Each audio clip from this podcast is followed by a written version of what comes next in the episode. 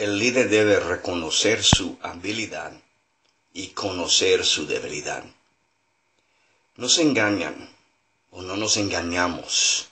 Como líderes debemos poner mucho enfoque en reconocer la habilidad principal que nosotros tenemos en nuestras vidas.